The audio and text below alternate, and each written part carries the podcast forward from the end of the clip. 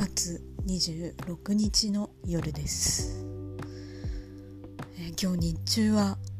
電車でなんと往復3時間かけて、えー、とあるまあなんだろうあれ展示会みたいなものに行ったんですけど、えー、パンデミックは一体どこに行ったんだというほど人が多くて、えー、従って疲れないわけがないですね。えー、もう帰りの電車でまた例によってガックンガックン頭を、えー、落下させて、えー、それから帰った後本当は家で仕事をしようと思っていたんですが、え風呂に入ってしまったらもうそれから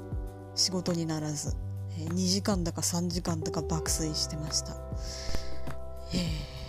疲れてますね。まあそりゃそうだ、